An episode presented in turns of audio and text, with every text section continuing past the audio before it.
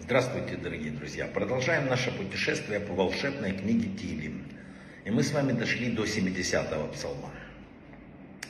А, очень особый, очень личностный псалом.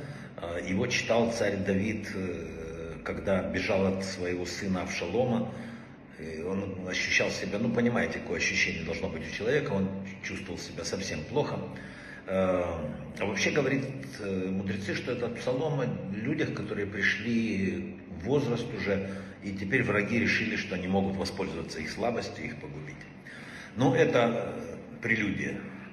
А что касается самого псалма. Это, как у каждого псалма, у него есть особенности.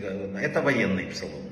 Этот псалом читают на войне, этот псалом читают, если нужна моментальная помощь, если человек на войне чувствует себя в опасности, немедленно читать этот псалом.